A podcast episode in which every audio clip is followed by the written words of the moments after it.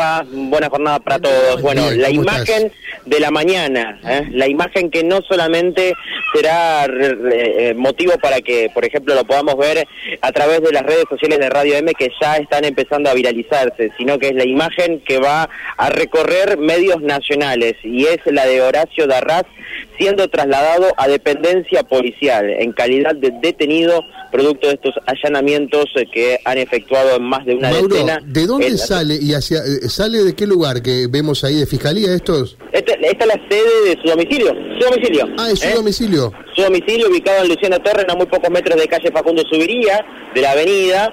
Eh, es donde se da esta, este allanamiento y eh, es trasladado hacia la eh, dependencia policial. ¿sí? La imagen eh, que por supuesto podemos eh, eh, mostrar y, y- y- fil- y filmamos, hace esto pasó hace escasos cinco minutos en eh, Luciano Torren al 2800, lo vemos que está con una campera, una campera que tapa sus dos manos. Entendemos que allí podría estar esposado, ¿sí?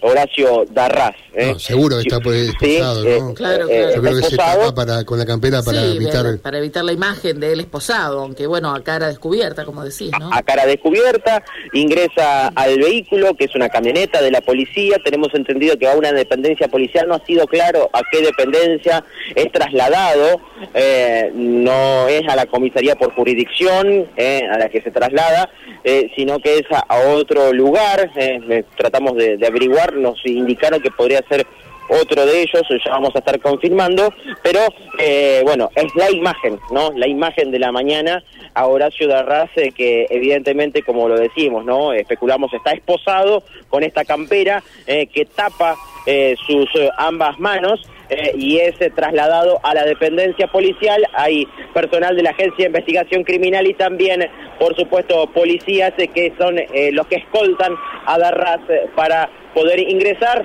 No dio, obviamente, no dio declaraciones, pero tampoco esbozó eh, algún tipo de palabra, sino que eh, salió de su domicilio callado, ingresó callado al vehículo Ahora, y es trasladado. Eh, entonces, para la fiscalía, claramente uno entiende que es el autor de la maniobra, o por lo menos la autoría ¿Y ¿Tiene alguna intelectual, prueba en su contra que o habría claro? permitido la- el ingreso de los barras a, digamos, ¿de qué otra cosa se lo puede acusar a Darraz? No sé.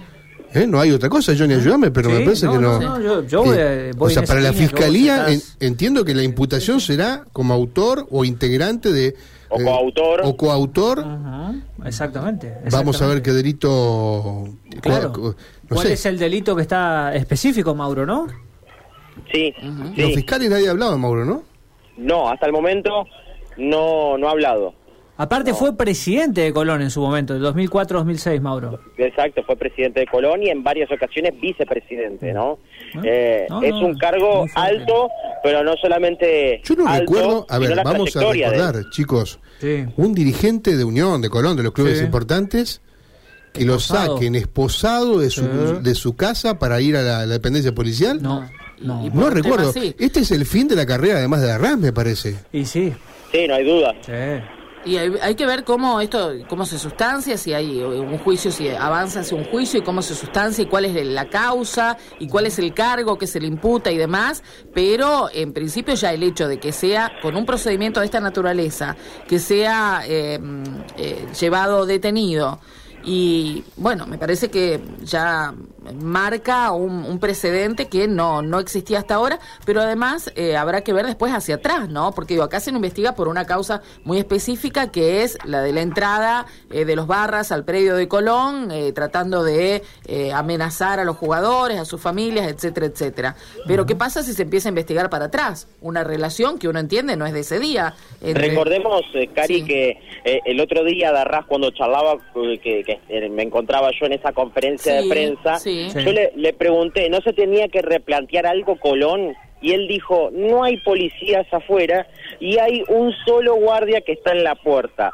Te vienen 20 personas, ¿qué puede hacer el guardia? Dijo, ¿no? Sí. Bueno, ahí la- lo asiste a algo de razón, digamos. Mauro. Ahora, Sí. eh, no, no, sí, completa. Después te quiero no, no, preguntar no, algo, Mauro. sí. Digamos, si vos venís, si a vos te, te encaran 20, 30 tipos, decís, bueno, no es imposible esto.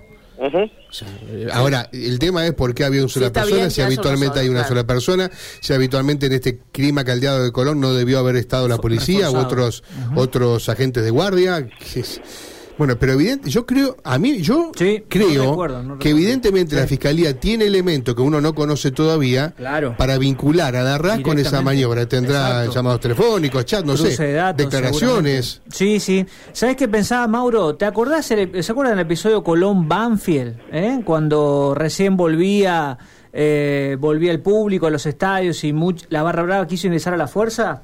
Ajá. En ese momento, en tiempos del Aña, todavía hay Diego Yumá eh, como secretario de Seguridad Deportiva. Yumá va y presenta una denuncia de un dirigente que tenía vínculo con la barra y que según Yumá en ese momento, este dirigente va y le dice a la policía, dejen pasar a estos. ¿Se acuerdan eso? Sí. Ese episodio.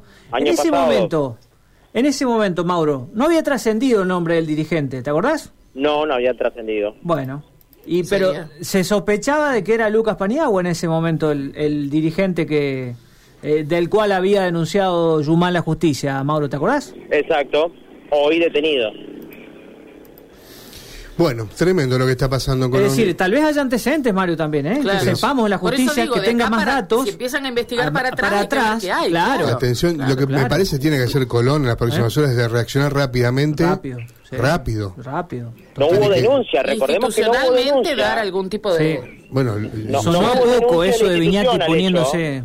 Mauro, sonó a poco eso de Viñati poniéndose a disposición de la justicia el otro día. Iñaki tiene que saber que primero, antes que Arras está Colón. Totalmente. Y tiene que, No, y tiene que salir a hablar, a decir algo. ¿Cómo va a quedar en silencio antes ahora de, con de? Arras está Colón, lo, lo que hay que preservar, eh, digamos, control de daños, Johnny. Totalmente. Control de daños. Está otra vez Colón en, la, en todos los medios nacionales por la detención de un alto dirigente. De un alto dirigente. Lo han derivado a, a asuntos internos. Oh. Sí, que está ubicado en la sede de San Martín y Obispo Gelabert. Claro. ¿Por qué asuntos internos? Asuntos internos investiga la policía, no a, a- a los ciudadanos, a los civiles. Pero bueno, Debe ser por una cuestión de protección uno supone también que del- sí, puede ser, ¿no? sí. Sí, sí, sí, esa es la que- información que teníamos, pero bueno, nos surgía la misma pregunta que, que te pasó a vos, Mario, justamente de por qué esa dependencia eh, policial. Y por el otro lado, tenemos el tema del partido, ¿sí? Ujú. Eh, ¿Cómo tres está eso?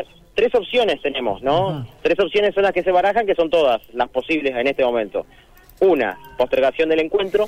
Dos, puertas cerradas.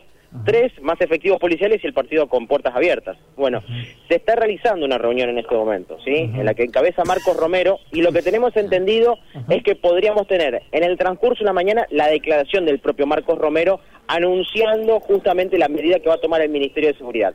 Así que vamos a estar atentos, nos vamos a trasladar ahora como para ver si podemos tener algún tipo de información más sobre el partido en sí.